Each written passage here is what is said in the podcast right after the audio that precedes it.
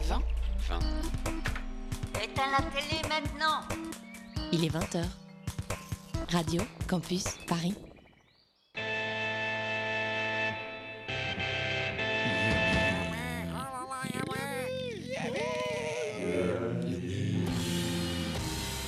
Yumi, c'est ça. Yumi, c'est le rendez-vous. Yumi, c'est une, euh, une chimère hexagonale. Ah, c'est des sécrétions. Ça, Yumi, c'est. c'est- Il est 20h, c'est l'heure d'externe nuit.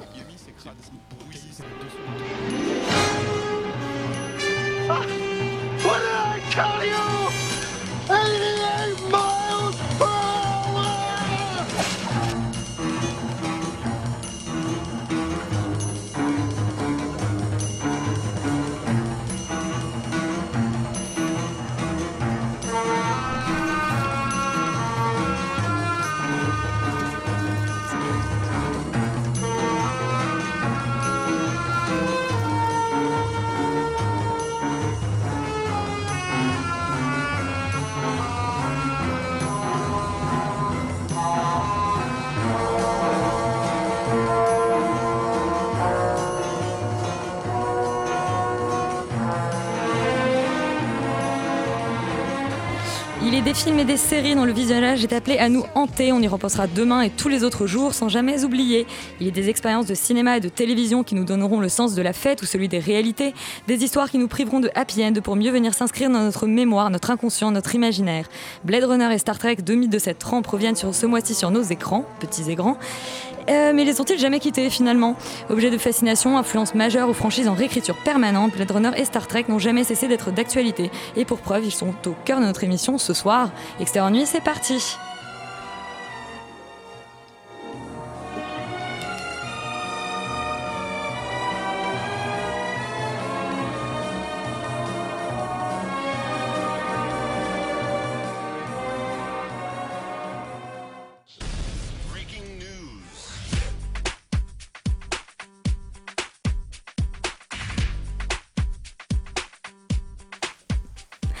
un nouveau générique, Camille Ouais, je suis époustouflée, vraiment. ouais. Alors, euh, quel est le box-office de la semaine? Bah, écoute, c'est le petit Spirou qui est en tête du box-office de la semaine, Un film dont on n'a pas parlé. dont on ne parle pas, dont on a dont on ne parlera pas ce soir. La comédie franco-belge de Nicolas Barry a cumulé 250 000 entrées. Euh, il s'inspire directement de la bande dessinée éponyme de Philippe Tom et Jean-Ry. L'adaptation de la BD au grand écran, c'est un genre qui marche plutôt pas mal. hein. Ici, on avait par- pa- parlé de Tamara. hein, euh, Léa, tu t'en rappelles, je crois. Euh, Et, mais on n'était pas, on s'était pas attardé sur Boule et Bill ou encore Lou. Et euh, il me semble qu'il y a une adaptation de Titeuf qui est en préparation, non? On, là en là. parle, on en parle. Il y a on Gaston en a Lagaffe. parlé plusieurs fois et, Il y a Gaston Lagaffe. Gaston Spirou et Lagaffe, Fantasio. effectivement. Spirou et Fantasio aussi. Mm. et euh, Et euh, Titeuf, non. Spirou et Fantasio, qui Et- serait du coup une suite du Petit Spirou. Non, non, euh, qui, est, qui est réalisé par un autre mec euh, avec euh, Alex Lutz en Fantasio. D'accord. pas mal. Ouais. Partant, partant. Le design ressemble pas mal à, à la BD en tout cas. Enfin, ça a l'air d'être plutôt pas mal en Ouais. design. En tout cas, le petit Spirou est suivi par Un beau soleil intérieur, la première comédie de Claire Denis, avec Juliette Binoche, Xavier Beauvo- Beauvois, Philippe Catherine et Valéria Bruni Tedeschi. Le film qui avait fait l'ouverture de la quinzaine des réalisateurs à Cannes en mai dernier a attiré 130 000 spectateurs. Et donc, Un beau soleil intérieur est suivi de loin par le jeune Karl Marx de Raoul Peck, dont on vous parle ce soir et qui, euh, revient, qui revient donc, comme son nom l'indique, sur la jeunesse de ce journaliste, économiste, sociologue, philosophe. Le jeune Karl Marx a cumulé 25 000 spectateurs. Mais toi, tu t'es avant tout euh, intéressé à une vente aux enchères à Aubervilliers. Ouais, mercredi dernier débutait une grande vente aux enchères euh, de décors du cinéma français à Aubervilliers donc. Pendant quatre jours, 60 000 objets du décor du grand et du petit écran ont été vendus, un véritable carton. Et parmi les lots, assez inattendus, des couvertures aperçues dans le film Fantomas contre Scotland Yard et d'autres euh, dans la comédie comme Qu'est-ce qu'on a fait en bon Dieu? Écoute Elisabeth, on pouvait se procurer une couverture de Qu'est-ce que- qu'on a fait au bon Dieu pour 26 euros. Pas Quelle mal, chance Pourquoi pas? C'est une relique euh, intéressante. euh.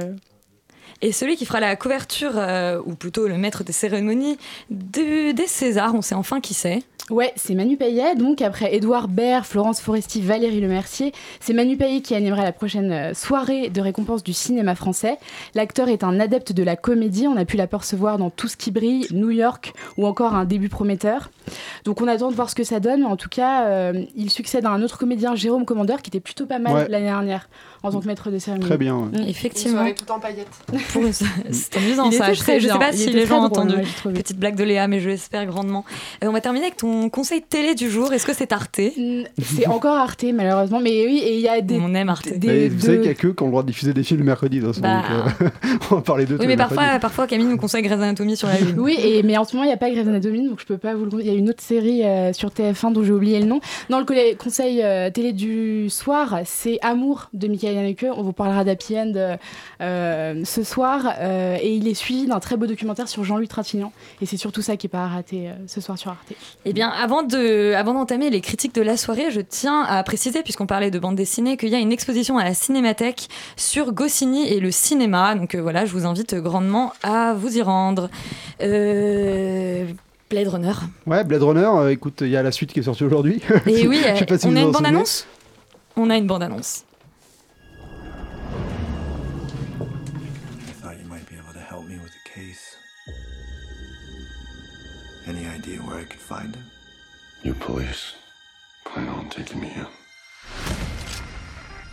I would much prefer that to the alternative. 35 ans que l'original euh, de Ridley Scott est sorti, Zoltan, qu'est-ce que, qu'est-ce que ça a laissé à notre héritage euh, cinématographique? À quel point ça a marqué la science-fiction encore euh, Alors Blade Runner déjà ça a marqué dans plusieurs registres ça qui est intéressant ça a marqué aussi bien dans l'esthétique c'est-à-dire que le côté cyberpunk euh, c'est peut-être l'apogée totale de ce que euh, de ce à quoi ça peut ressembler. Ça a été repris par exemple dans euh, le film d'Alex Proyas Dark City.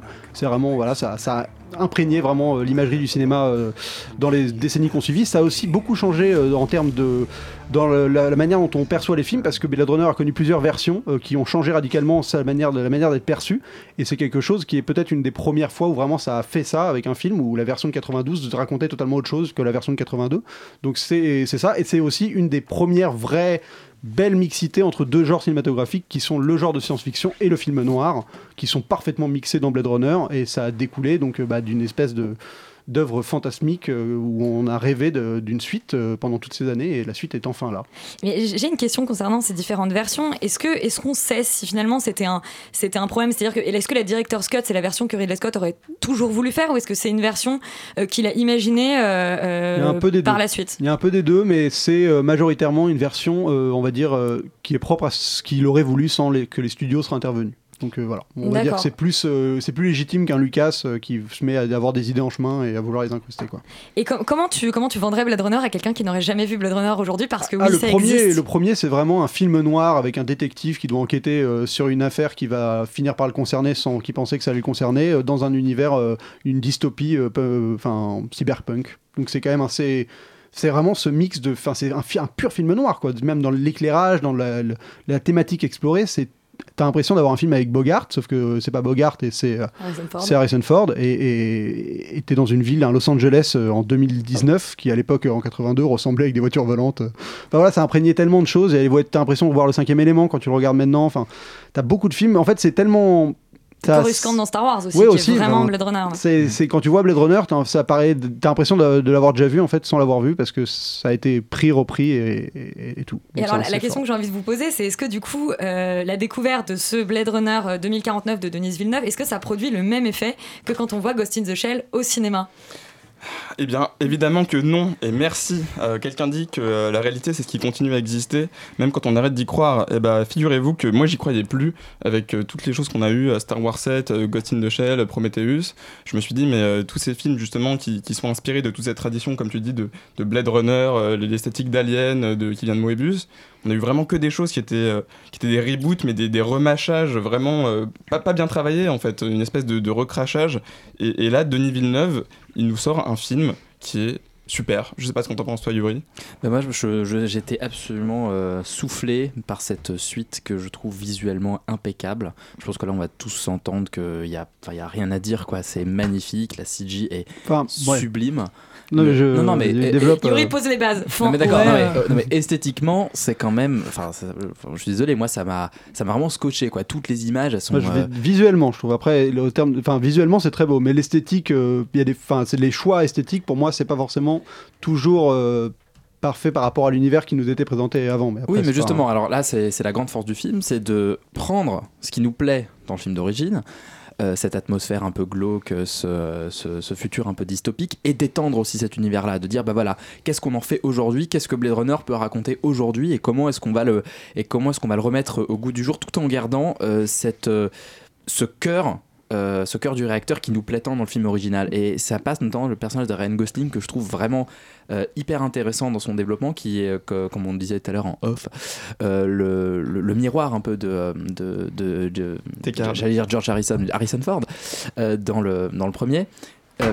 Euh, Ryan Gosling qui du coup est un, est un personnage, donc on va pas spoiler, mais complètement froid, euh, malléable à merci au début, qui n'a aucune identité, qui n'a rien, qui va au fur et à mesure du film se rattacher à des espèces de bribes de souvenirs, de fiction, qui vont le pousser à se dépasser et à, et à tendre vers une humanité, vers quelque chose de, qui, qui le transcende en fait. Et c'est c'est un, et c'est un chemin qu'il fait à tra- dans tout, à travers tout le, enfin, pendant tout le film, pendant ces 2h45 quand même, pendant lesquelles personnellement je ne me suis pas ennuyé.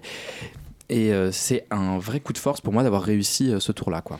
Moi, ce que je comprends ce que tu veux dire sur le fait d'étendre l'univers, et c'est vrai que c'est là. Bah, pour, moi, il y a des scènes qui sont super, qui ne servent à rien fondamentalement, à part t'avoir montré quelque chose. Je donne un exemple, la scène avant d'aller dans l'orphelinat, qui est inutile qui est juste là pour te, pour te, pour te raconte montrer des choses. C'est une scène où il se fait attaquer par des gens. euh, on- Il- il, on- le Voilà, il se fait attaquer par des gens. Elle est pas euh, du tout inutile cette scène pour le coup parce qu'à la fin de Bah la oui. scène tu as un drone qui te montre Oui, que pourquoi il s'est fait attaquer et, ça te montre une autre étape dans, Oui, mais dans ça, le tu le, en sais, fait. tu le sais déjà, enfin, d'une certaine manière. Enfin, c'est-à-dire que enfin, tout ça, tu le sais déjà, parce que la Ah. scène juste avant, on te montre une puce où on sait qu'il est dans son appartement. Enfin, ce que je veux dire, Il y a c'est des qu'il y, a- y des redites. Pour moi, il y a des, il y a des- la narration n'est pas d'une fluidité absolue. Après, on lui demande pas d'être d'une fluidité absolue, c'est pas le problème.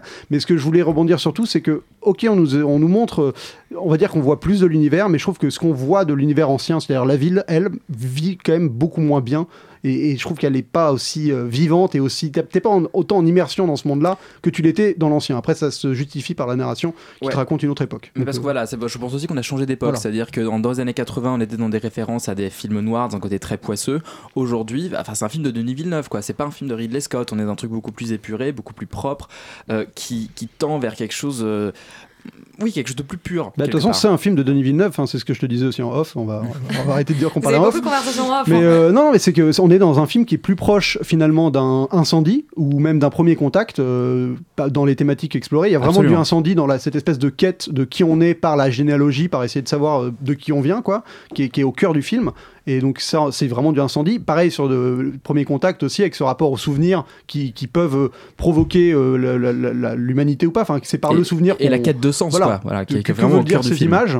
Et donc ça, c'est sûr que, que le fameux euh, Blade Runner, en fait, on, on est beaucoup plus dans un film de 2009 que dans une suite de Blade Runner. Et c'est ça qui est hyper intéressant, c'est cette position de suite, en fait. Moi, c'est ça, le, le- pour moi, le point le plus fascinant de ce film, en plus de... C'est-à-dire que le film en lui-même, on pourra dire, il est intéressant, il est beau, il y a, des incohérences, voilà, c'est un film, il, il est pas parfait. Mais en termes de suite, je pense que c'est un, des rares exemples de, suite de cet acabit-là qu'on a eu euh, ces 40 dernières années au cinéma, quoi. Parce que ça construit sur l'œuvre originale, ça, ça, ça, on va dire que c'est vraiment en, miroir. Et à la fois, c'est totalement conscient d'arriver tard et d'être une suite. Et c'est assez fascinant. Quoi. Attends, tu veux dire que c'est une suite avec Harrison Ford qui est meilleure que Star Wars 7 et Indiana Jones 4 Ah, lui, il est bien, ouais. Lui, pour Lui, une fois, formidable, c'est ouais. la première Ouais. fois où je, où, où je me dis, putain, c'est logique qu'il soit là, quoi. Enfin, Parce qu'il euh, a, il a, il a un vrai côté mélancolique justement Ouais. qu'il apporte, euh, qu'il apporte euh, au film. Et, euh, et je suis complètement d'accord avec toi sur, euh, sur la quête d'identité et tout ça qui est vraiment euh, qui fait référence aux autres films de, de- de Denis Villeneuve et qui fait complètement sens du coup euh, dans ce qu'il a l'habitude d'explorer, qui en fait un blockbuster d'auteur quoi vraiment pas Ah oui, simplement ça c'est sûr. pas simplement un produit marketé euh, euh, pour plaire euh, aux fans de l'original. Alors, Dernière question, est-ce que c'est un film qu'il faudra revoir? Est-ce que c'est un film qui est appelé à avoir euh, différentes versions se contredisant? Non. Alors, Denis Villeneuve a déjà dit qu'il n'y aura pas d'autres versions. Il a dit ça, c'est sa version. Il est très content, personne va, ne va y toucher. Il est très content. Et surtout, c'est un film qui, qui, euh, qui, qui décante, quoi. Qui, c'est-à-dire que tu, tu le vois, tu sais pas trop ce que tu as vu pendant 2h40, tu es un peu en train d'essayer de tout, de tout saisir, de, tout, euh, de faire sens de toutes les images. Et puis, euh, moi, voilà, j'ai eu ce sentiment au cinéma. je suis sorti du cinéma et plus euh, la journée avançait, plus j'avais le sentiment qu'il me restait des choses, qu'il me restait des impressions, des, des images, des sons, voilà, donc des scènes. Et oui, pourquoi pas le revoir Ouais. Ouais. Il y a des défauts, hein, mais c'est c'est quand même une belle proposition. Quoi. Le sûr que- revoir demain et tous les autres jours. J'en profite pour faire une jolie petite transition vers le film d'après dont on écoute tout de suite la bande-annonce. Qu'est-ce que c'est? Attention, c'est fragile. C'est un jouet?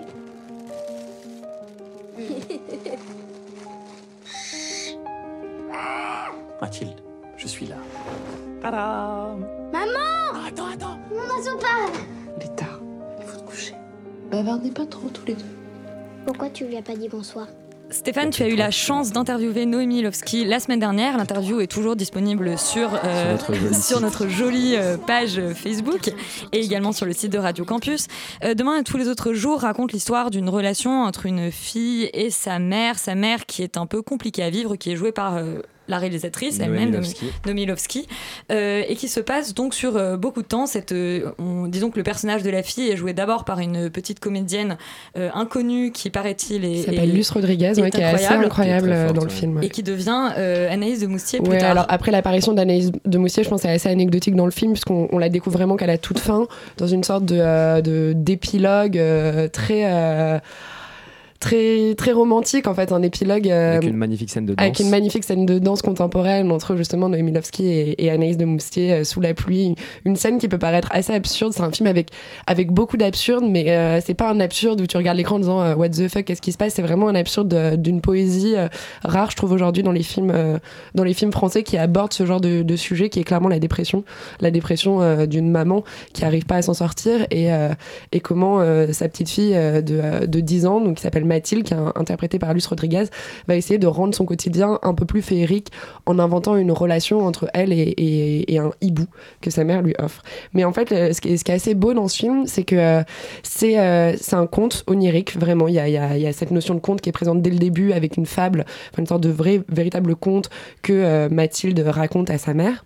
Puis il y a le Et, personnage euh, de la chouette qui. Voilà. Et en fait, il n'y a, jamais ce moment où, enfin voilà, elle, elle commence à parler avec son hibou, mais à aucun moment tu te poses la question est-ce qu'elle est tarée, est-ce qu'elle l'invente? Enfin, tu- la question t'effleure l'esprit, mais en fait, t'as quand même envie d'y croire et t'y crois et t'es es juste, tu sais que t'es dans le vrai monde, mais t'as envie de croire à cette magie, à cette magie de l'enfance qui est racontée, euh, qui est racontée dans le film, qui est racontée de, façon très dure. hein. Il y a des scènes extrêmement, euh, extrêmement violentes euh, de, de crise de folie de la mère et qui, qui entraînent aussi des, sortes de crises de folie chez, chez son enfant.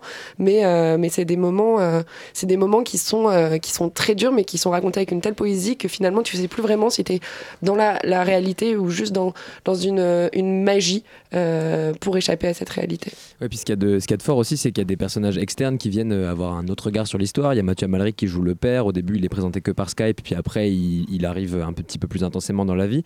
Mais il n'y a jamais, en fait, de, de position, euh, de position moralisatrice ou de position de, de jugement. Parce que, bon, comme elle a écrit un personnage à la fois pour euh, cette actrice, Luce Rodriguez, et qu'elle a écrit pour elle aussi, il y a forcément une posture. Euh, très, euh, très euh, bah, plus que cathartique et une posture très amoureuse de ces personnages en fait. Et c'est un truc que je trouve qu'on retrouve beaucoup dans ces films. Alors on aime ou on n'aime pas oui. et on accuse de, de plagiat On et de dit- vol pour ces, pour ces films comme oui, Camille on lui Redouble et ce genre de choses. nombriliste, mais il y a en fait c'est un nombrilisme qui est pas gênant en fait parce qu'elle nous invite pas à dire regardez comme euh, mon cinéma c'est le meilleur et regardez comme euh, mon cinéma c'est le truc le plus stylé que vous ayez jamais vu de votre Puis elle life. se donne, elle se donne pas le bon rôle. non, et justement, dans ça, il y a un truc euh, assez mature, en fait, de... Et puis, dans cette relation mère-fille, il y a quelque chose de très... euh, très puissant parce que c'est vraiment remis à plat il n'y a pas le rôle de la mère qui, qui dicte ni la fille qui du coup comme elle doit prendre en charge sa mère ça devient une espèce de fille tarée monstrueuse euh, qui juge sa mère etc il y a vraiment un truc très euh, très aplani très beau en fait C'est vraiment un film sur l'amour, euh, je trouve. Vraiment un film sur l'amour et sur, euh, voilà, tu, tu sais que, que les autres autour de toi euh, sont en train de, de dérailler, sont en train de, de faire n'importe quoi. Mais, mais justement, il y a, il y a Et le- cet amour où tu c'est l'amour, Voilà, c'est ça. Et de compensation et de se dire, bah, voilà, les autres ils déconnent, je, je leur pardonne pas et je Mm. les laisse pas non plus aller trop loin. Mais j'invente quelque chose, un, un imaginaire autour pour, pour les, les pardonner, en fait. Non, mais juste une question de savoir si du coup c'est un film qui serait accessible à des enfants de l'âge. Euh, pour de- moi, je pense pas. Ouais. Vraiment, parce que euh, de, de l'âge de la jeune actrice De Luce ouais. en fait, je pense qu'il y a une subtilité déjà à laquelle euh, un enfant de 9 ans pourra pas forcément euh, avoir accès ou comprendre euh, justement le, le- un certain second degré euh, de, de certaines scènes, notamment la scène où elle va se prendre d'empathie pour le squelette de l'école, euh, aller. euh, le concierge est joué par Max, Max Anstual qu'on a interviewé ici Ouais. pour les chiens de Navarre. On le voit très peu, mais. trop- ouais, qui est assez Mais bon, si tu veux, il y a, y a- y a un- vraiment un, un second degré, enfin une seconde lecture du film que toi tu peux faire euh, parce que tu as, les références euh, pour, je pense qu'un enfant de 10 ans pourra pas. Et c'est un film, enfin en tout cas personnellement, moi m'a beaucoup bouleversé. Ouais, et c'est quand même ouais. un film qui est, qui est assez violent. Enfin, c'est pas une violence où tu vas avoir du sang et tout, mais il y a, il y a quand même derrière un questionnement Violence des psychologique. qui est, euh, émotions. voilà, violence des émotions. Et, euh, et je pense pas que ça soit un film accessible pour un enfant de Mais les de enfants, ils 10 peuvent ans. aller voir Captain Super Slip. Voilà. Si- On peut Voilà. aussi aller voir, j'allais dire, un film très kids-friendly, Le sens de la fête d'Eric Toldeano et Olivier Nakache. Il nous manque un serveur. C'est ce que je me suis dit. Donc j'ai appelé quelqu'un pour le remplacer. Bon, mais dis-moi quand il est là que je le vois. Surtout, tu te démontes pas, d'accord? Parce que j'ai dit que t'avais de l'expérience. Donc... Vous savez découper euh, une, une sole, un loup? Un loup? Un turbo? J'ai des notions de mécanique, euh, mais... Le célèbre duo de réalisateurs revient aux affaires. On leur doit Nos Jours Heureux, Intouchables, plus récemment et le moins réussi, Samba. Euh, ouh, tu fais la grimace, Non. Samba, ouais, Samba. ouais. Et ils avaient fait tellement proche aussi, qui était, euh, dont on parle jamais, mais qui était vraiment euh, super Oui, proche. non je préfère qu'on suite, reste- euh, Je préfère qu'on reste amis, ouais. Ah oui, tellement proche. Non, aussi. tellement Non, proche, tellement qui était, proche qui était aussi, presque une ouais. suite de Nos Jours qui était Heureux. compliqué aussi. Qui était compliqué. Ah non, moi, j'ai- moi, j'ai Enfin, bon, adoré. c'est- c'est pas la question, le film dont on va débattre, c'est pas tellement proche, c'est le sens de la fête. Euh, Laurent, qu'est-ce que ça donne? Est-ce que ça t'a donné envie de participer à des grandes soirées avec une brochette d'acteurs euh, célèbres Euh, eh ben, euh, eh ben, en fait, pas mal. Ça se regarde, c'est sympa. Je veux dire, il y a un côté un peu film à sketch, il y a un côté un peu film choral. toujours un peu sur le même thème et ça, chaque, chaque personnage un peu important ont un peu des histoires qui s'entremêlent de manière plutôt bien faite. Euh, je pense aussi que l'unité de lieu et de temps qui, pré- enfin, qui prévaut dans le film aide en fait à cette cohérence. Mais, euh, mais en fait, ça, ça fonctionne bien. Je veux dire, il faut pas forcément attendre de Nakache et Toledano une réflexion euh, très- évoluée ou une révolution du cinéma. Je pense qu'on est Non, clairement ouais, pas là ça. pour ça. Moi, c'est- ce qui, ce qui m'impressionne, c'est en fait, que tu sens qu'ils ont confiance dans leur écriture. En fait, ils vont, ils ont pas besoin de- d'aller, de, pousser les extrêmes sur les personnages, de, non. la- de les faire devenir ridicules ou abra- acadabranquestes. Ab- Non, abracadabrantesque. Voilà, merci. Mais, euh, Mais euh, non, voilà, ils se contentent d'écrire des personnes, de leur faire vivre des choses assez simples. Et j'avoue que de voir ça dans le cinéma français, au final, euh, bah, ça en fait une bonne comédie populaire. Genre, t'as pas l'impression d'être pris par un con, d'être pris pour un con, d'avoir affaire à un, un auteur cynique euh, qui écrit des trucs pour te faire rire, mais qui ça fait pas rire lui. Non, là, il- c'est simple. Il y ça a un Il y a une générosité de la Ouais, comédie a- populaire. c'est- à- assez souvent drôle. euh, c'est finalement relativement réaliste. Les personnages sont tous assez crédibles, euh, même s'il y a de la caricature qui donne le côté amusant. mais Enfin, c'est, ça fonctionne plutôt bien. Le côté un peu Louis de Funès de Jean-Pierre Bacry qui est euh, tout seul à tenir la baraque alors que tout le monde euh, c'est tous des bras cassés, etc. Euh, franchement, ça fonctionne bien. C'est marrant. Euh, Moi, je trouve qu'on se laisse avoir en fait. On n'a pas ça, forcément exactement. envie d'aimer le film, mais on se laisse avoir. Moi, je suis un peu moins enthousiaste. Je trouve que le film, alors je suis d'accord avec vous, c'est- c'est c'est vraiment drôle. Les personnages sont bien écrits, quoique je trouve qu'il manque vraiment de- d'évolution en fait, parce que tout- tous les, tous les quiproquos, toutes les dynamiques qu'il met en place dans la première scène, c'est tout le temps les Tout- mêmes. enfin, non, mais c'est tout le temps les mêmes dynamiques, quoi. C'est-à-dire que euh, euh, je- entre Gilles Lelouch et Adèle, bah, ils s'engueulent au début, et comme par hasard, spoiler, enfin bon, euh, il va se passer des choses. Enfin, il y a vraiment des, des mécaniques que je trouve euh, assez, euh, assez prévisibles. Ouais, ça, c'est sûr, en, sûr. en deuxième lieu, je trouve l'écrit- l'écriture, bah, même si c'est très bien dialogué, ça patine quand même pas mal en termes de rythme. Moi, je trouve que ça dure quand même deux heures. Enfin, je l'ai vu C'est long pour une comédie, deux Ça heures. dure deux heures. Ouais, ouais, ouais, et ça il ne se passe pas grand-chose. C'est-à-dire Bah, que moi, même Benjamin Laverne, qui joue le espèce de mari insupportable. Il il vaniteux. ouais. Mais, hein, mais coup, même casting, lui, euh. même lui, au bout d'un moment, bah, t'en as marre, t'as envie qu'il passe à autre chose et t'as envie qu'il se passe Mais il quelque passe à chose. autre chose. Pour le coup, Bah il oui, passe vraiment autre il chose. en s'envole. plus, C'est ça qui est génial. Mais dans un dans, dans un film comme ça qui dure deux heures, je trouve que c'est quand même un peu, un peu compliqué à tenir un rythme film à Ah, moi, sketch qui répète toujours la même structure de scène. Et moi, je suis pas et d'accord. moi, ça m'a, au bout d'un moment, ça m'a, ça m'a vraiment un peu saoulé. et, c'est-à-dire que ce, le, le, le- et surtout le, le dénouement qui arrive vraiment très très rapidement.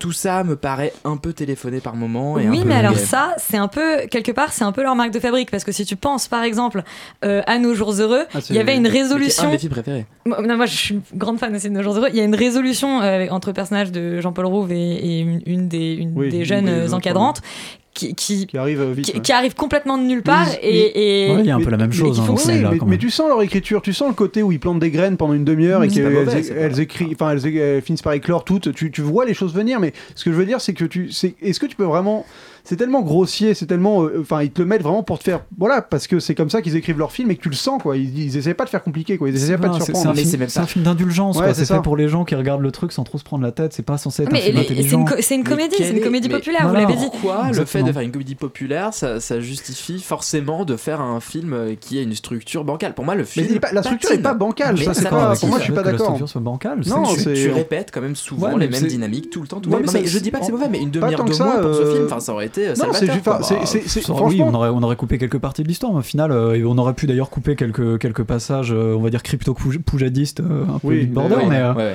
Le mais film est bon, beau, en il y, a- plus. il y a le- Enfin, y a des beaux plans, pour le coup, en Non, termes de cinématographie, il y a des moments où t'es quand même. Je te trouve un petit peu dur. Yuri. Ouais, je te trouve un peu dur. Bon bah moi je vous invite surtout à aller vous faire euh, votre avis en salle pour savoir si Yuri a été un petit peu dur ou non. Euh, on va passer à un réalisateur qui n'a pas vraiment le sens de la fête, c'est Michael Haneke avec sa nouvelle réalisation Happy End. Je suis prête. Est-ce que tu veux t'asseoir un peu avec nous? Non, merci.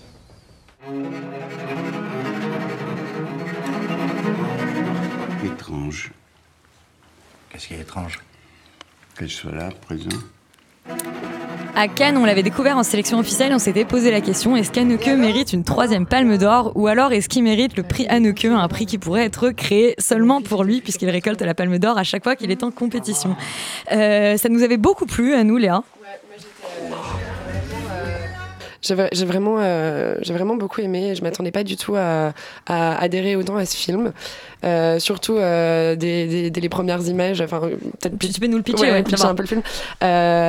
Donc c'est l'histoire d'une famille qui vit dans le Nord-Pas-de-Calais. En fait, le film commence par l'arrivée d'une petite fille qui a 11 ans et qui va débarquer dans cette famille suite au décès de sa mère. En fait, elle, elle déménage dans le Nord-Pas-de-Calais pour emménager dans la famille de son père, qui lui est remarié, a refait sa vie, a une femme et un, un bébé de 6 mois.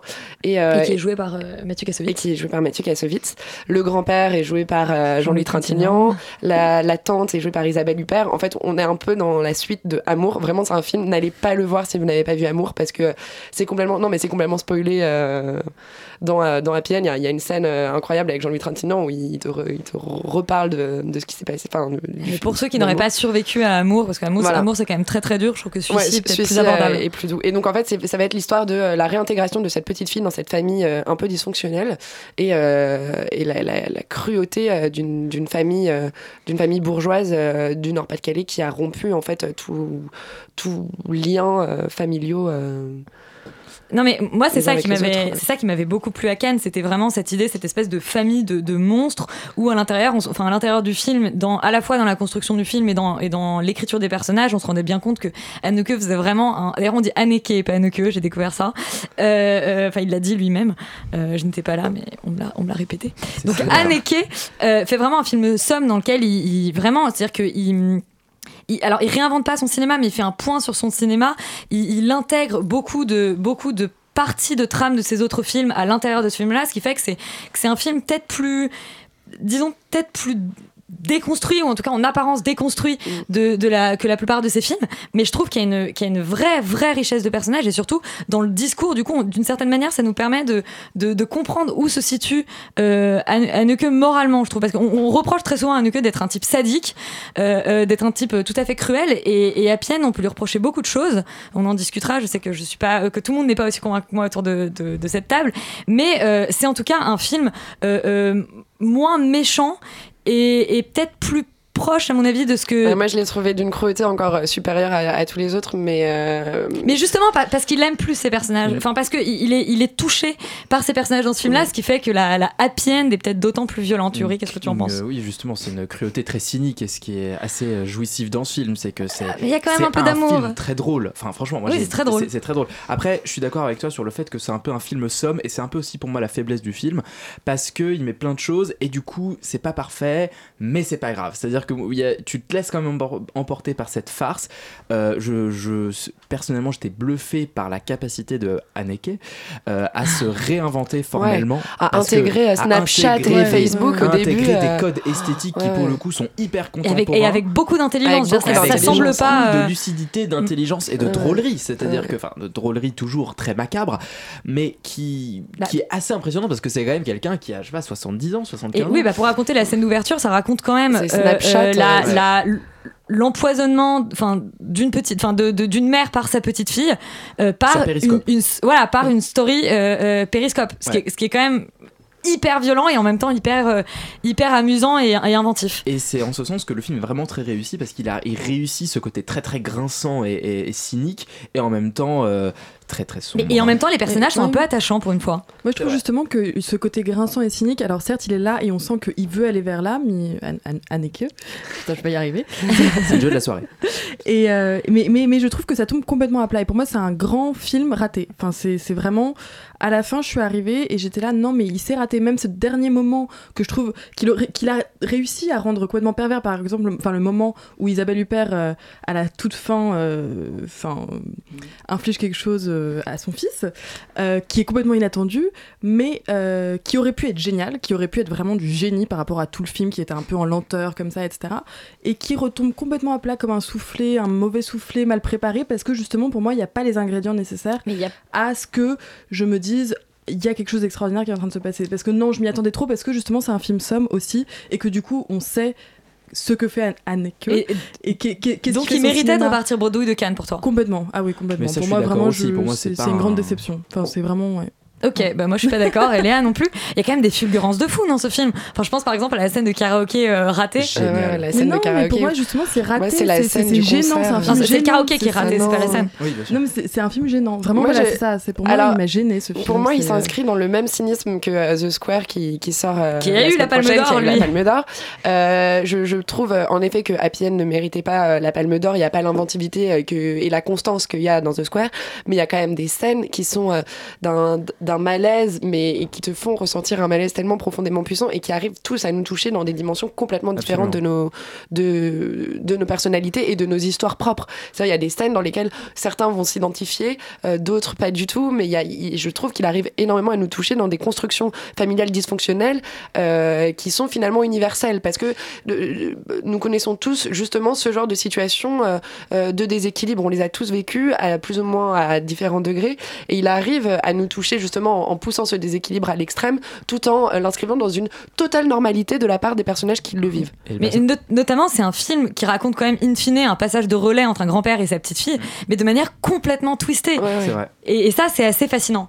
Et il y a toujours une question, euh, pour moi qui n'ai pas vu le film, il y a toujours dans, dans ces films, Michael Haneke, une forme de, de violence physique très forte et toujours un peu euh, tacite entre les membres d'une même famille. il y a- là il y ce violence que Hubert inflige à son fils. Elle est cachée la violence pour le coup. Mais elle est. Ouais, mais elle est même pas cachée pour moi la, la violence même psychologique par exemple qu'il y avait dans le, la pianiste enfin euh, qui, qui était pour moi excellente enfin tu vois là il y avait vraiment un vrai grand film de Haneke c'est mais que Happy End est pour moi complètement raté du coup par rapport à ça parce que justement il n'y a pas cette perversité parce que justement il n'y a pas cette universalité non plus de la représentation enfin parce que moi dans la pianiste enfin et je pense que tout le monde un peu peut se retrouver dans plein de choses aussi comme ça parce Mais que tu t'es pas retrouvée dans, dans, dans cette petite fille pas du- Ah oui non ouais si si en fait Je dans le pense- hamster non, mais cette scène, cette- scène, euh, moi, la, la scène qui m'a profondément marqué, c'est la scène du concert où. Isabelle Huppert va avoir ce discours en disant voilà, on est heureux cette année dans la famille, on, on accueille euh, donc euh, un nouveau membre en parlant du bébé, et puis à cette phrase terriblement choquante en disant et puis on accueille aussi un nouveau membre dans la famille en parlant de cette petite fille de 11 ans. Alors certes, il l'accueille aujourd'hui physiquement, mais ça fait 11 ans qu'elle fait partie de la famille. Mais et elle a cette phrase. mais justement, je trouvais disant- ça facile. C'est comme la, la- la scène de fin que je révélerai pas, mais pour moi, c'est du même acabit que, ce que tu dis là. C'est euh, facile. Enfin, mais attends, vraiment- la, des- scène de fin, la scène de, fin, c'est quasiment une blague. Oui, la scène de fin est une blague. On était tous morts de rire dans la salle. c'est- pas drôle, mais tu ris quand même. oui, tu Non, ris jaune, c'est tu pas- ris moi, non. Non, Bon, non pour Sophie, oui pour Léa et moi, à moitié. Oh ou- non, oui, complètement. Ah oui pour Oui, Yuri, très bien. Euh, Anneke sera-t-il de retour à Cannes l'année prochaine pour recevoir Sûrement. son prix? Sûrement, Euh, on va Bah, je sais pas, parce que Happy End, ça pouvait aussi sonner comme un testament. On, on peut, voilà, j'ai fait, Oui. je fais n'importe quoi avec ce film, je mélange tout, mais en même Mais temps, après, je je pense que ça aurait quand même euh, été beaucoup mieux un prix de la mise en scène pour Happy End que pour euh, le Coppola, enfin personnellement. Non, Voilà. le Coppola qui était juste dégueulasse. Enchaîner C'était sur- gratuit. On bien va enchaîner vrai. sur le jeune Karl Marx, Marx oulala, euh, de Raoul Peck. Karl, darf ich vorstellen? Friedrich Engels. Ich habe noch nie etwas gelesen, was so präzise und so einnehmend gewesen wäre. Und Sie sind der größte materialistische Denker unserer Zeit. On parlait d'un réalisateur autrichien avant, c'était une manière de faire une transition en douceur. Euh, Laurent, qu'est-ce que ça raconte le jeune Karl Marx, si ce n'est la jeunesse de Karl Marx? Oh, euh, et ben en fait, ça raconte surtout euh, son histoire d'amitié entre lui et Engels, qui va déboucher donc sur l'écriture du manifeste du Parti communiste. Donc c'est un film que c'est un film qui à la base quand même est assez ambitieux et difficile, qui est tourné par Raoul Peck et euh, qui, qui, on le rappelle, était le réalisateur de le I'm Not Your Negro, donc qui est déjà un Et réalisateur qui est très le directeur militant. aussi de la Fémis maintenant. et qui est maintenant le Je directeur pense de la aussi- euh, qui, euh, qui comment dire, le, le film a été coécrit par Pascal Bonitzer et qui a été produit par Robert Guédiguian, dont on connaît les sympathies pour le communisme. Donc euh, le, euh, Un film tout à fait partisan. donc voilà, le film est très partisan, le film est très politique, le film a un Mais toi vrai qui parti pas pris. politique, justement. Alors, ouais, moi, je- Pardon, pardon, oui, je te je serais pas complètement d'accord. Je pas complètement d'accord avec toi parce que euh, euh, je trouve qu'en fait le, le- le film est très euh, est très didactique, très documentaire presque un peu, euh, et tente en fait de raconter plus les idées qui sont développées par Marx et Engels que véritablement leurs personnages. Euh, et donc du coup, euh, je- moi je pense que l'objectif c'est quand même d'essayer de convertir entre guillemets des gens au communisme ou de montrer à quel point cette idée est révolutionnaire et intéressante, etc. Et c'est un échec retentissant, c'est-à-dire que ça ne fonctionne pas du tout. On a l'impression de voir une vieille babiole qui ne sert plus à grand chose, de montrer à l'écran. Pas cohérent vraiment- avec le communisme actuellement. Bah, ou- J'ai vraiment l'impression, j'ai vraiment l'impression d'être, enfin j'avais l'impression d'être un gamin de 6 ans à qui on donnait un Walkman et une cassette audio quoi. C'est-à-dire je, comme si je comprenais pas ce qui se passait. Enfin vraiment quoi, il y a un truc euh, Ouais, d'un autre temps. J'avais l'impression limite de, de retrouver moi mes, mes enfin peut-être à la limite des âgés au lycée, voilà, où t'as des gens qui ont envie de croire en des choses et qui disent beaucoup de très belles choses, mais qui au final euh, sont dans un truc complètement euh, factice et, et- et qui ne croient. Enfin en fait c'est ça qui est assez. Enfin bon moi je trouve que c'est vraiment un film qui non seulement tombe à plat au niveau de la mise en scène, de l'esthétique, etc., mais en plus de l'intention euh, qui est soi-disant la, la sienne, enfin que j'ai lu du coup Mhm. dans les dans les dans les dans les interviews Ah, quand que on, le quand on réalisateur comprend a son intention dans les, dans les Voilà, mais interviews moi, et non quand j'ai vu le film, j'ai pas du tout compris cette intention-là, j'ai pas du tout compris cette intention dont tu parles. Tu vois. Enfin, Bah, moi, pour j'ai pas vu les c'est- interviews, je l'ai- l'ai compris dans le film. Oui, ah bah, bah, moi je l'avais pas du tout vu, c'est vraiment euh, non et euh, et non, et je trouvais qu'il y avait vraiment quelque chose de, de, de- de raté et au niveau de l'esthétique aussi de très facile. Encore une fois, euh, bon, il utilise la pellicule. Alors déjà, pourquoi utiliser la pellicule quand on n'en fait rien Concrètement, il ne, il ne, il ne, il ne va pas chercher dans les noirs, il va pas chercher dans le On piqué, pas va pas engueuler un chercher. mec parce qu'il filme en pellicule quand Bah même. si, parce que c'est quand même un truc et ça a dû coûter quand même beaucoup beaucoup oui, mais d'argent. c'est pas la question. C'est comme Bah, engueuler, si. engueuler Christopher Nolan parce qu'il fait venir des vrais bateaux au lieu de les faire en Bah oui, mais si, non, parce euh. que c'est intéressant justement. Je pense que Nolan, il a un discours derrière tout ça. Enfin, tu vois, c'est quand même, enfin, c'est un réalisateur, c'est un cinéaste, c'est un créateur. Donc bon, s'il décide d'utiliser la pellicule, en plus en étant directeur de la famille, etc. Enfin, je pense qu'il faut quand même voir aussi les choses dans ce sens-là. Et c'est, et c'est quand même là pour moi, c'est euh, du cinéma inutile. Enfin, c'est vraiment, c'est une perte de temps et il n'y a pas d'intention esthétique derrière l'utilisation de la pellicule. Et donc dans ce cas-là, moi, je veux, enfin, je veux bien qu'on utilise la pellicule ou le numérique, mais même la- le numérique, je pense qu'il faut, on peut poser des questions sur la question de l'utilisation du numérique. Oui, enfin, c'est l'image du film en soi que, Voilà, que tu mais vas donc critiquer, pourquoi, mais, pourquoi euh, la pellicule? Parce que la pellicule quand même donne un, un grain très particulier et qui là est C'est vrai qu'on le voit pas trop, sous-exploité, c'est pas- pas dans- Et il y a des scènes oniriques Voilà. juste aussi qui sont pour moi mais d'un Ouais. kitsch, mais monstrueux. qui enfin, dure pas très longtemps. Je pense que c'est plus un truc d'ambiance. En effet, le film est pas parfait, mais enfin, faut avouer quand même qu'il était. Moi, j'ai trouvé que c'était pas mal parce que c'était assez ambitieux quand même. Il est tourné en trois langues. euh, c'est- D'ailleurs, ça pose des problèmes parce que les acteurs jouent pas tous aussi bien en trois langues. Peut-être que le réalisateur parle pas, les, parle pas parfaitement allemand, euh, donc il a pas forcément. euh, la possibilité de, de diriger les acteurs euh, enfin, dans, toutes les langues comme il faut. Euh, mais, mais je trouve qu'en fait, au contraire, d'un point de vue esthétique, c'est plutôt réussi. Après, moi, c'est plutôt le, le- le- le- enfin, le- c'est plutôt l'écriture et surtout l'écriture des personnages, moi, qui m'a posé problème. C'est-à-dire que, franchement, le gros problème, et le problème aussi de beaucoup d'activistes politiques, c'est qu'ils n'ont strictement aucun humour. Ils sont d'un ennui désespérant, quoi. Ce sont des gens qui passent leur temps, ils sont jeunes en plus, ils sont censés être jeunes, qui passent leur temps à parler de trucs très très sérieux. Ils euh, sont en se aussi tristes très que, très les, que les personnages de Athanasius dans les dictateurs communistes. Gris, il pleut et ils font la gueule. C'est- Et Eh ils ben, portent Porte des chapeaux. et des chaussures à fermeture Eh ben, éclair. eh ben, encore une fois, euh, Azanavicius était déjà visionnaire. Enfin, je veux dire, c'est en fait- un peu ça. Ouais, et, et ce que juste, enfin, pour finir, c'est que pour moi, c'est un sujet extrêmement riche qui donne un film très pauvre. Et et vraiment, ce qui en sort de ce film, en fait, moi, quand je suis sortie de ce film, c'est vraiment pas le film qui va me rester. Mais par contre, je me suis dit, bon, bah, je vais aller m'intéresser un peu plus à Karl Marx parce que quand même. Et aussi son amitié avec Engels qui a l'air intéressante et que moi je Parce que connaissais vraiment franchement, assez peu. on, on nous la raconte Et, pas dans le film. euh, On nous la raconte pas, ouais, et on en fait juste une espèce de bromance euh, complètement ridicule. Un peu comme Et- et moi. C'est Brokeback, Oui, euh, non mais oui, exactement, c'est ça. Et Bon. donc, bah non. Mais lisez, lisez le. Capital. hein, je pense si que vous êtes communiste, que Bon vous courage. souhaitez le devenir, euh, lisez plutôt Karl Marx plutôt que d'aller voir le film. Euh, on va enchaîner sur un film qui s'appelle Chambra. Je le prononce très mal. Tu veux nous le prononcer mieux? Voilà. Euh, que Sophie est la seule à avoir vu. On a une petite bande-annonce, je crois.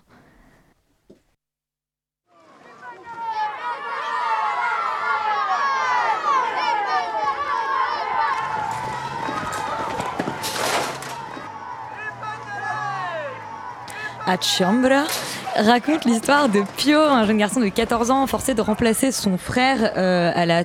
en tant que chef de famille. Non, je te vois faire. C'est le résumé Si, si, tel si, qu'il est oui, présenté. c'est ça, c'est ça, c'est en gros, oui, c'est c'est le passage à l'âge adulte d'un d'un jeune garçon donc de 14 ans dans une communauté rome euh, en Calabre. Et donc effectivement, son père et son grand frère sont arrêtés dans les 20 premières minutes du film, chacun pour des larcins différents.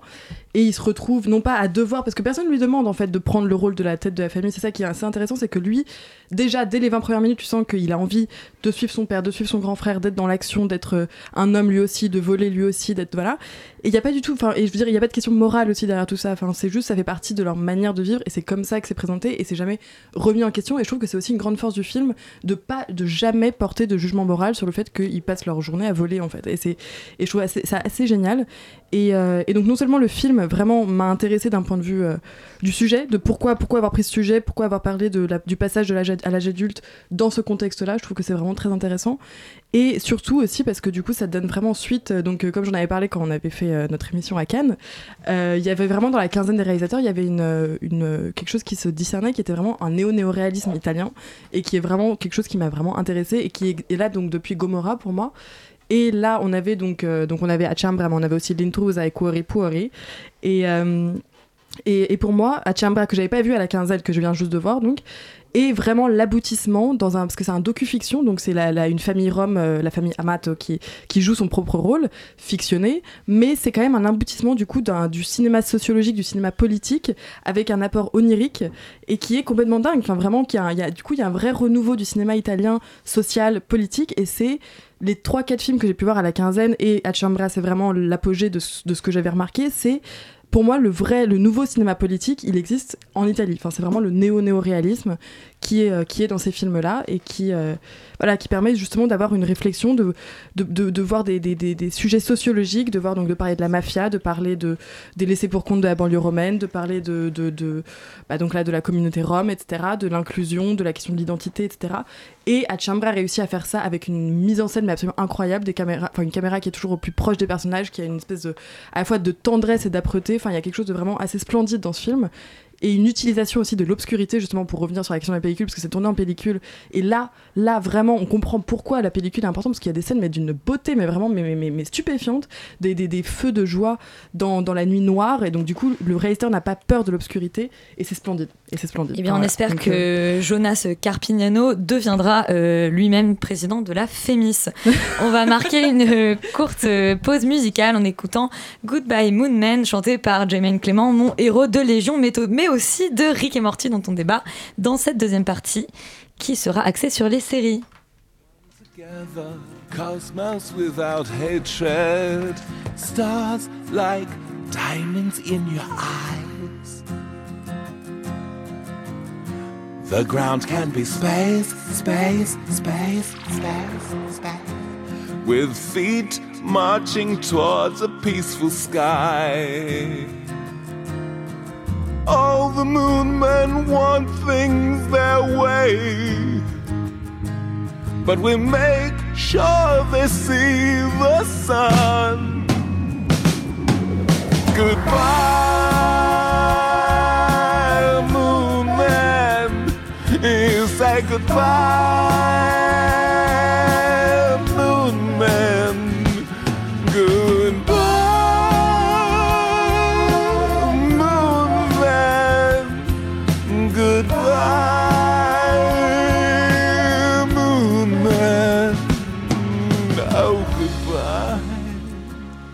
entamer notre partie série, on va parler en premier du retour de Star Trek avec Star Trek Discovery. Alors non, ce n'est pas l'appli Snapchat de Star Trek, c'est bien une nouvelle série. Euh, mais qu'est-ce qu'on a encore à raconter sur Star Trek aujourd'hui? Charlie, je te pose la question. Ouh là là Euh, Bah écoute, euh, moi j'ai pas vraiment accroché à cette Ah. série, pas du tout. Donc on n'a plus rien à raconter, bah, peut-être. J'ai l'impression. Euh, c'est dommage parce que quand moi je suis pas un grand grand fan de Star Trek, hein, j'ai pas vu, j'ai vu que les reboots. Et, de J.J. euh, Abrams et, le, et le, le dernier qui n'est pas de lui. Mais, mais qui, est- qui est bien aussi. Et je me suis dit, ah, ce serait vraiment sympa en série en fait, euh, si un truc était, avait ce, ce cachet-là. Euh, et je l'ai pas du tout, du tout euh, retrouvé dans, dans cette série. Moi, je l'ai trouvé plutôt, euh, comment dire, plutôt téléphoné en fait. J'ai pas du tout, du tout apprécié euh, les personnages. Euh, en fait, parce qu'il n'y a, y a- y a pas Kirk et, et Spock dans cette, dans cette, euh, dans cette série-là, il y a un personnage. Oui, alors, je vois Yuri qui lève le doigt. Effectivement, il va y avoir un lien, mais le personnage euh, principal, c'est une femme, c'est la Sacha de Walking Dead. Exactement, qui s'appelle Michael, qui a un prénom masculin assez intéressant. Et euh, mais du coup, on commence sur une espèce de film de deux heures. Les deux premiers épisodes ont leur propre unité, et après, on part sur complètement autre chose. Euh, donc, moi, j'ai pas du tout euh, aimé le début. Je me suis vraiment forcé pour regarder le troisième, et le troisième remonte un peu le niveau, je trouve, mais ça zigzague encore. C'est-à-dire qu'on part sur des personnages beaucoup plus intéressants et beaucoup mieux joués et un peu plus euh, polissons, mais euh, on retourne sur des euh, sur des, des problèmes de, de cohérence, sur des personnages qui se retrouvent dans un espèce de, de, de, de vaisseau spatial infecté et qui mettent 10 ans à réagir à chaque fois qu'il que, y a un truc qui se passe. Enfin, ça fonctionne pas pour moi. Mais, il, il euh, porte toujours des pyjamas. Oui, toujours. Mais c'est beau en tout cas. Au niveau des effets spéciaux et tout, euh, ça, c'est pas démérité en tout cas par rapport à. Je trouve que ça a de la gueule. Après, euh, je suis plus ou moins d'accord avec toi. J'ai du mal à rentrer dedans, mais visuellement, euh, t'en prends pour pour ton, abonnement Netflix. Alors moi, je, serais plus indulgent que vous sur ce coup-là parce que je trouve que justement, ça renoue euh, avec cette espèce d'innocence un peu premier degré de, des séries Star Trek que moi non plus je connais pas si bien que ça. J'ai vu, j'ai vu quelques épisodes, mais je trouve qu'il y a quelque chose d'assez réjouissant dans un côté. Bah voilà, il y a les méchants d'un côté, les gentils de l'autre, et, et on s'y retrouve quoi. On est chez soi. Et ce qui est Euh, amusant dans Star Trek, c'est quand même que c'est des gars en pyjama dans un vaisseau spatial qui se baladent et qui croisent sûr. toujours des, des personnes. Il y, y a un côté vraiment euh, très, euh, très enfantin. Mais il y a, y a une vraie balance dans cette série, bah, à mon avis, entre le kitsch, qui est la marque de fabrique de la série un peu, Ah ouais. entre espèce de kitsch un peu ridicule, et pour le coup, moi je suis pas d'accord que ça ne dit rien. Moi je pense que justement ils sont, Ah non, ils coup, sont assez en phase. Non, Ils sont assez en Star- phase avec Star Trek a l'actualité. toujours été- genre, pour le coup, si on le compare à Star Wars, a toujours eu un discours là, plus Voilà, intéressant. là, la résonance que ça a avec l'Amérique d'aujourd'hui, Ouais. avec euh, les événements Charlottesville, si on veut vraiment euh, tirer le, Ah oui, non, tirer c'est- le, le- le parallèle, je pense que ça a été écrit avant.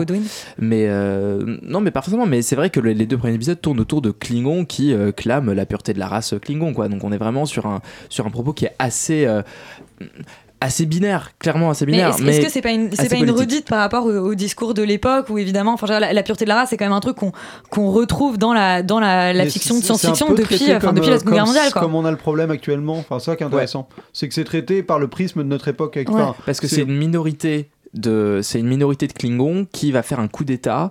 C'est un peu les Klingons sont une faction ennemie de la Fédération plus ou moins.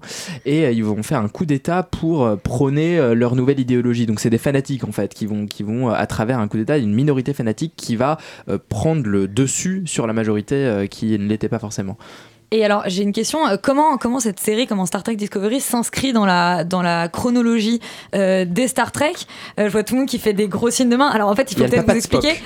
il Euh, y a le papa de Spock Il y a le papa de. Spock, effectivement. Bon, il il faut peut-être être très clair sur la question. Je pense que Star Trek, c'est vraiment euh, peut-être la franchise la plus euh, déconstruite de, de l'histoire de la télé et du cinéma. C'est-à-dire qu'autant le- les Star Wars, on sait à peu près comment, comment reconstruire euh, euh, Bah, c'est la, pas la est chronologie. déconstruite, surtout qu'elle est extensive, enfin, elle est énorme quoi. Non, mais il y a, tellement disons, il y a, de- il y a- oui, il y a, y a un certain nombre de Mais séries, je crois que c'est plutôt de... cohérent hein, dans l'ensemble. Si, si, si vraiment t'as tout suivi depuis le Mais début, je crois que tu t'y retrouves assez facilement. Apparemment, il Le n'y a pas de lien avec les. En fait, c'est là que je veux en venir, c'est qu'il n'y a pas de lien avec les reboots de, De de, Abrams. c'est juste les mêmes scénaristes et euh, Kurzman, le réalisateur de la. Donc il y a quand même un lien. Mais alors pourquoi les mecs font pas de, font pas de référence à leur propre travail? Je suis perdu. Ça peut se passer en même temps et c'est pas un problème peut-être qu'il y parce aura, que c'est dans un autre espace-temps c'est dans une autre galaxie Oui, c'est vrai, quelque, fous, quelque en part. fait. Oui, non, mais quelque part, c'était ce qui était assez beau dans le, dans le reboot de Abrams, c'est que finalement, euh, euh, avec le voyage dans le temps Ouais. qui, qui, est permis moins, par, ouais. par Star Trek, en fait, on peut imaginer euh, diverses versions de l'histoire. Donc vous, vous le, enfin, vous le recommandez, vous le Ouais, recommandez moi je regrette un peu de pas pouvoir la binge watcher. c'est peut-être le seul truc que je trouve particulier, c'est le fait qu'il nous sort un épisode tous les lundis. Bah, ça passe sur euh, CBS en fait. à Oui, avant d'être sur d'accord. Netflix. Ah, bah, c'est pour ça, chez d'accord, Netflix, ok, autant exactement. pour moi. Euh, voilà. J'aurais bien voulu me les défoncer tous d'un coup. euh. D'accord. Bah, une série qu'on peut se défoncer tous d'un coup, euh, c'est Rick et Morty de Dan Harmon et Justin Roland. Euh, Rick et Morty, ils en sont à la saison 3. C'est une... Vous les trouvez où les épisodes de Rick et Morty? Je répète. Je, on ici, on ne vend pas nos sites de streaming parce que personne ne regarde en streaming. Rick et Morty, je précise quand même c'est de l'animé pour les gens qui vraiment euh, vivraient dans une grotte. Euh, Laurent, est-ce que tu peux nous pitcher Rick et Morty? Non. Alors non, enfin je vais, je vais, je vais essayer quand même. Euh, c'est en gros une sorte de mélange euh, étrange entre euh, Retour vers le futur, Doctor Who et Futurama et un peu et avec un côté South Park quoi, Et pour le côté aussi, un peu, quoi. complètement Community. Et Dan Harmon qui est le créateur de Community, qui est un des co-créateurs, mais c'est plus Justin Roiland en fait qui a, qui a créé la série. Dan Harmon a. D'ailleurs, tu sens la différence choses, entre hein, le mais- pilote et l'épisode d'après où Don Harmon est vraiment arrivé et a mis Mm. sa patte. Euh. Euh, voilà, donc moi, euh, c'est difficile à décrire hein, quand même comme série parce que c'est extrêmement inventif. Et les, les deux personnages, peut-être quand même. Bah, On peut c'est à juste la pour la fois- décrire dire que c'est génial, un chef-d'œuvre. Voilà, Oui, non, mais- c'est extraordinaire. Pour quelqu'un qui ne l'aurait pas vu. C'est en gros les, histoires ça. de Morty, qui est un garçon euh, timide, réservé, euh, et de son Grand-père.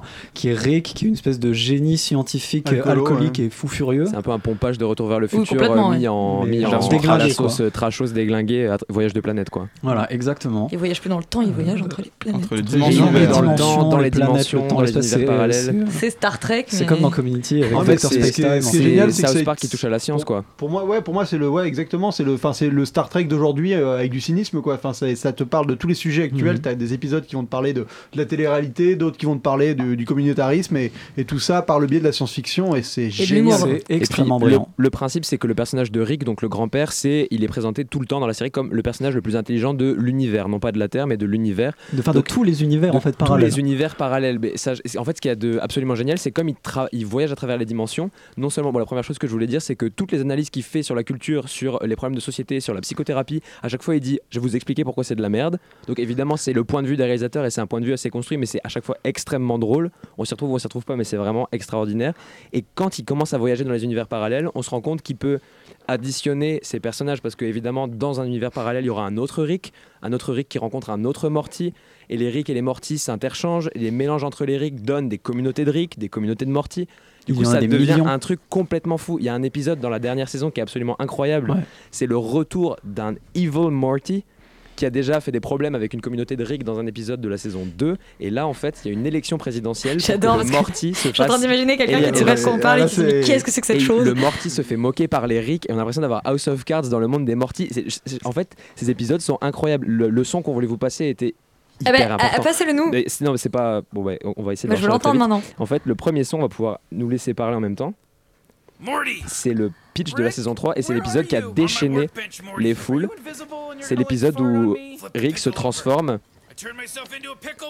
en cornichon. Ah oui, c'est celui-là, du coup. Il se transforme en cornichon Il y, pour a eu éviter un une effet, psychothérapie. euh, il y a eu un effet des gens qui chinaient Rick and Morty sur Adult Swim et qui ont découvert ça alors, il, y a, il y a 4 ans et qui disaient Ouah, c'est la série la plus dingue machin et maintenant il y a une vague de popularité Ouais. incroyable sur Rick and Morty quoi et cet épisode du Pickle Rick il a rendu les internets complètement fous il y a des gens qui ont commencé à C'est faire pas le des meilleur de la saison, c'est pas le hein, quand meilleur même, mais quand même Non, mais c'est celui qui a, le fait, qui a fait le plus parler. mais c'est la meilleure intro T'a- t'arrives et Rick c'est un cornichon enfin genre c'est non, mais ce, qui est, absolument ce qui est incroyable parfait dans cette série, c'est qu'il y a à boire et à manger dans Ah, tous les épisodes, dans tous les trucs. Il y a des, fabuleux quoi il y a des, euh, Dans il y le a des- bocal il y a de des- cornichons Ouais, aussi. c'est ça. hein. Il y, a Ouais, des c'est réfl- clair. en effet, il y a des réflexions à chaque fois brillantes, euh, euh, extrêmement méta sur le médium lui-même, c'est ça, c'est ce que j'attendais que vous disiez, c'est que c'est hyper méta. C'est Ah à la fois sur ce que c'est que de raconter des histoires, sur ce que c'est que de la fiction. Plus euh, évidemment des, des- des propos assez politiques, assez, puis, même euh, assez intelligent finalement sur beaucoup de l'épisode de la psychothérapie dans la saison 3 et bah, de Pickle Rick justement Mm. où la famille va dans une psychothérapie et Eric fait tout en fait il se transformé en cornichon pour échapper à ça et c'est juste enfin tout ce qu'il dit sur les psychanalystes alors c'est un peu euh, c'est un peu euh, voilà sauce vinaigre euh, plus plus plus mais c'est assez incroyable et c'est assez construit quoi pour un truc où on s'attend à voir du trash du gore des trucs de voyage dans le temps un peu stupides il y a des réflexions qui nous bah, qui te laissent assis Ah, ton à canapé de façon la réponse dingue, sens de la vie, quoi. Bah, des fois, il y a des épisodes qui sont assez dingues. Il y a des épisodes où tu as l'impression que tu, les épisodes du câble intergalactique par exemple, Incroyable. où ils sont en train de regarder, euh, ils sont en train de regarder euh, qui veut qui veut épouser mon fils ou alors millionnaire etc. Enfin ce genre d'émission.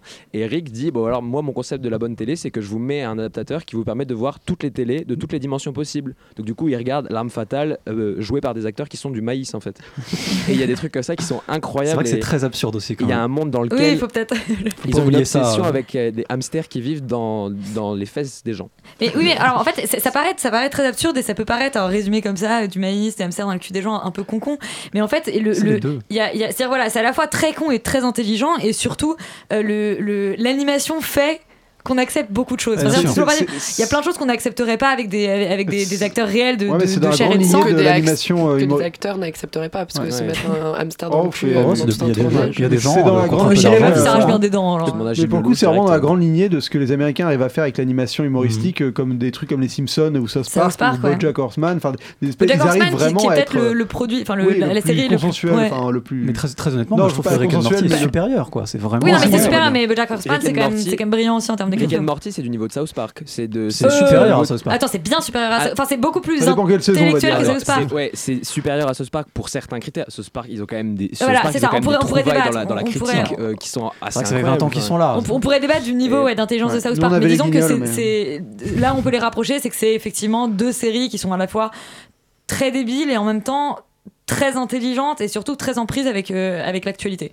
Enfin, en tout cas, voilà, on vous recommande Rick et Morty euh, et on va écouter euh, la bande-annonce de Loulou diffusée actuellement sur Arte. Loulou, il y a un truc que je comprends pas, tu prends la pilule? Oui, je prends la pilule et puis parfois je la prends pas. Depuis quand on fait confiance à un truc de labo pharmaceutique? C'est de l'arnaque totale, ça c'est pas du tout fiable. Putain, c'est de la poudre. Ah, c'est du curry. Vous l'aurez compris, Loulou n'avait pas envie d'être enceinte et pourtant elle l'est. Alors Loulou, c'est une série qui a été euh, créée par quatre femmes, Alivia, Louise Massin, Géraldine de Margerie et Marie Lelon. Elle est diffusée actuellement sur Arte. Et pour faire une petite boucle avec le début de notre émission, il y a aussi Noémie Lovski qui joue dedans Qui et joue, qui la, joue mère, la mère. la mère de Loulou. Alors euh, qu'est-ce que ça donne les filles? Euh, moi, je trouvais que c'était une petite euh, web série du coup très réjouissante, vraiment euh, très bien écrite aussi, parce que donc euh, ça parle de, euh, de, de sujets du coup relativement féministes a priori. Et bon, alors ça c'est déjà une chose, mais c'est pas non plus la chose la plus importante. En fait, ce que je trouve vraiment euh, assez fou et assez fort, c'est que c'est des épisodes de 5 minutes et qu'il y a vraiment des, une histoire qui se met en place et il y a vraiment des éléments bah, de, de scénario vraiment qui sont là. Et c'est pas juste un enchaînement de situations et de, et de réflexions un peu pas- faciles. ouais, c'est pas du tout, euh, du sketch, quoi. Ouais, voilà. Et chaque- en 5 chaque minutes, c'est quand même un vrai. Ouais. C'est pas facile. hein, Chaque ça, épisode vraiment, a, sa propre euh, thématique, il y a 11 épisodes en tout. Et, et c'est vrai qu'en sont très courts à chaque fois. Ouais, 5-6 minutes euh, max pour euh, chaque épisode. Et, euh, et je rejoins complètement Sophie, c'est pas du tout du sketch à la un gars, une fille. Enfin, c'est vraiment recherché, il y a vraiment une histoire, t'arrives à t'attacher au personnage. Moi, à la fin, j'étais assez triste que ça soit on, déjà on a- on accompagne sa grossesse donc. Voilà, on accompagne en fait, on parle. Le, désiré. bah, le premier épisode, c'est Loulou qui va apprendre, donc Loulou qui a 30 ans, qui va apprendre qu'elle est enceinte, et jusqu'au 11e épisode où elle perd les os et où euh, voilà, on va l'accompagner à son accouchement. Quoi. Euh, c'est une euh, série qui s'est distinguée par euh, des punchlines qui ont Oui. été pas mal reprises. Et, et des personnages vraiment très bien, très bien écrits aussi et très attachants. Par exemple, je pense au personnage bon, de ses deux meilleurs amis, effectivement, mais le personnage du meilleur ami masculin de Loulou, je le trouve vraiment très particulièrement très Ouais, beau, très attachant, touchant ouais. et, et tellement réaliste. Enfin, tu vois, Même le, le vraiment, personnage de Marcus, donc qui est son compagnon, euh, qui, est, euh, qui est le père euh, du bébé, est vraiment, euh, enfin, est très attachant aussi, et très, enfin, et, et à la fois aussi le, le- le parfait connard par moment, et puis, euh, et puis le, le mec euh, adorable aussi. Enfin, c'est très juste, je trouve. Il y a vraiment, on sent. Alors après, on sent évidemment un héritage euh, total de Girls. Enfin, moi, c'est, je l'ai- vraiment senti euh, dans la série. Il y a ce côté un peu bah, de l'anti-héroïne, parce que Loulou, ouais, c'est elle clairement, est c'est peut-être plus sympathique que Lena elle est, Dunham. elle est, elle est peut-être plus sympathique que Lena Dunham. Je, je suis atta- assez attachée au personnage de Lena Dunham dans, Ah là dans là, Girls. moi j'ai arrêté Girls à cause d'elle alors. Mais euh, non, c'est l'anti-héroïne. Enfin, en tout cas, c'est elle va à l'encontre de tous les stéréotypes euh, qu'on essaye de nous imposer des, des, des héroïnes dans les euh, séries euh, télévisées françaises. En tout cas, en ce moment, tout ce qui est produit en en France avec des héroïnes françaises est toujours assez quand même stéréotypé. Là, on est voilà avec une nana où il y a pas, il y a à aucun moment on aborde la question de son travail. Elle n'est pas obligée d'exister à travers sa profession. Elle n'est pas obligée de- d'avoir une réussite complètement folle avec son mec. Il n'y a pas de question de mariage. On- Tu n'arrives jamais vraiment vraiment à savoir est-ce qu'ils vivent ensemble ou pas. Tu sais pas vraiment depuis combien de temps ils sont Puis- ensemble. Et, et d'ailleurs, il y a aussi toute que- question de la fidélité aussi que j'ai trouvé. Enfin, Ouais. dans le deuxième ou troisième épisode, à un moment, elle se pose la question de est-ce que Marcus est vraiment le père, etc. Et il y a la question de la fidélité est pas abordée justement sous le prisme de oh mon dieu, il faut absolument être fidèle en couple. Enfin, c'est quelque chose d'un peu plus voilà, c'est ok, peut-être qu'à un moment elle a, elle a dérapé, mais on n'en fait pas un problème. Le problème, c'est pas ça, c'est pas le fait qu'elle ait peut-être dérapé, c'est que euh, bah, peut-être du coup c'est pas Marcus le père, ce qui est quand même dans l'idée un peu emmerdant, mais euh, mais c'est pas Ouais. du coup il n'y a pas cette euh, problématique à, la qu'on pouvait- à laquelle on pourrait s'attendre, comme effectivement la problématique du travail qui est pas du tout là. Tu sais Et pas du tout ce que ces personnages font, mais euh, en fait c'est pas important et puis, euh, puis tu t'en fiches pas mal. euh. C'est les Euh, êtres humains plutôt que leur fonction sociale. Ouais, mais enfin tu dis ça dans- d'un ton ironique, mais euh, en Ah vrai non, en fait non, ça non. fait un peu ça fait un peu du bien. ça m'a rappelé, pas moi. ça m'a beaucoup rappelé le film de Sébastien Bette-BD, euh, Deux automnes trois hivers, où il présente justement le personnage de Vincent Macaigne en disant dans les films on parle toujours des gens, euh, en- enfin on présente les personnages en parlant de leur travail. Dans le cas d'Armand, euh, euh, ce n'est pas intéressant. Et, je trouve ça juste, euh, je trouve ça juste cool de pouvoir faire une série sur un héros ou une, héroïne où on dit bah ouais on admet que bah, son taf c'est peut-être pas intéressant et c'est pas ce qui va nous intéresser et on va quand même réussir à vous parler d'elle, de lui et raconter une histoire. une, une petite question pour conclure est-ce qu'il y aura une saison 2 On sait pas du tout. On espère. Enfin moi j'espère parce que euh, Oui, vraiment ce sera un- accompagner peut-être les premiers pas euh, de, de- Loulou en, en tant que que maman, mère. ou partir, ouais, ou ouais. partir vers une, euh, une problématique tout autre. Peut-être. Parce ouais. que euh, Pourquoi pas s'attarder sur le meilleur ami? Moi, j'ai, moi, j'ai envie de le voir développer. On sent que le meilleur ami, Il y a un il crush. il On a un crush sur le meilleur ami. Je l'aime bien, il est intéressant. Bon, écoutez, Externe Nuit, c'est déjà fini. Donc, on vous dit à la semaine prochaine. Bien sûr, vous pouvez retrouver le podcast en ligne sur notre page Facebook, mais aussi sur le site de Radio Campus. Bonne soirée et surtout, restez sur Radio Campus.